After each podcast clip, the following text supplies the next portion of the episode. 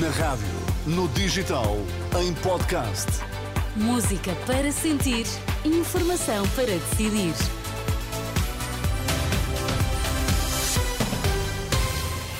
Vai conhecer os títulos em destaque nesta edição da UMA. Boa tarde.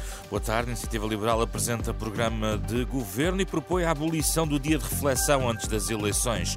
Três pessoas feridas no ataque com arma branca em Paris, numa estação ferroviária. A plataforma dos sindicatos da PSP e associações da GNR enviou uma carta aberta ao Primeiro-Ministro lamentando que António Costa não os tenha recebido, falando mesmo em surdez eh, do Primeiro-Ministro.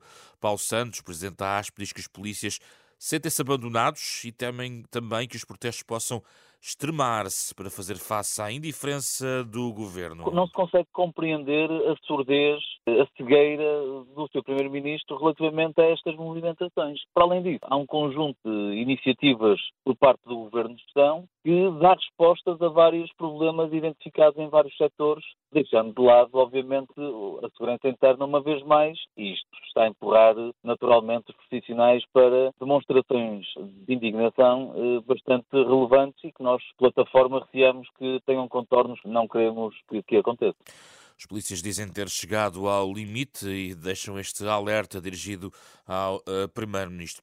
Hoje a cidade de Lisboa vai ter nas ruas um forte dispositivo de segurança. A PSP destacou para a cidade elementos do Comando Metropolitano e Divisão de Trânsito estão apoiados pela investigação criminal, equipas de intervenção rápida e corpo de intervenção.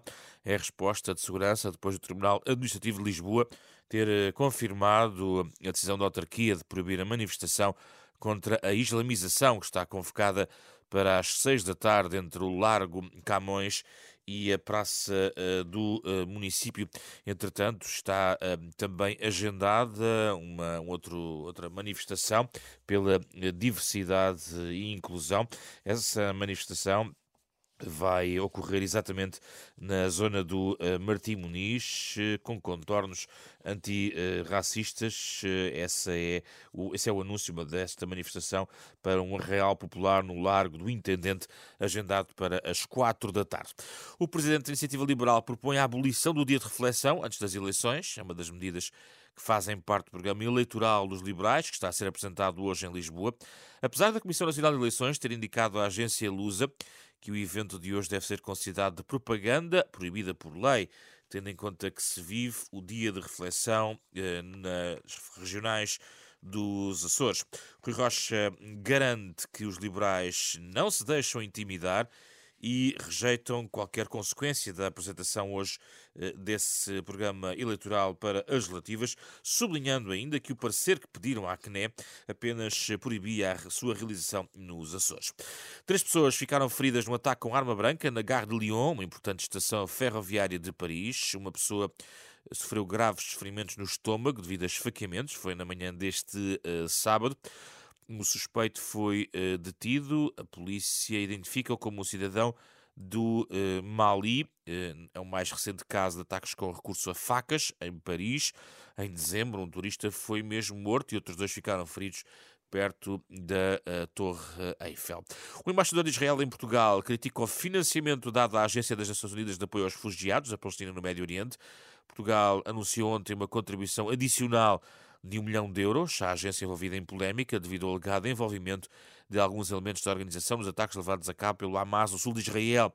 Este facto levou à suspensão das contribuições de vários países. Agora, utilizando as redes sociais, o embaixador Dor Shapira diz que há outras formas de apoiar os palestinianos em Gaza, em vez de financiar um organismo cujos membros, diz o embaixador, estão envolvidos em atividades de terror e incitamento ao ódio. Em Portugal está, entretanto, convocada para hoje, oito dias, uma manifestação nacional pela Palestina Livre em Lisboa, Faro, Braga e Angra do uh, Heroísmo. Em Aveiro, a capital portuguesa da cultura recebe um novo trabalho de Rui Horta. O coreógrafo volta a criar um espetáculo com os Micro Audio Waves. Chama-se Glimmer, sob o palco do Teatro Aveirense mais logo.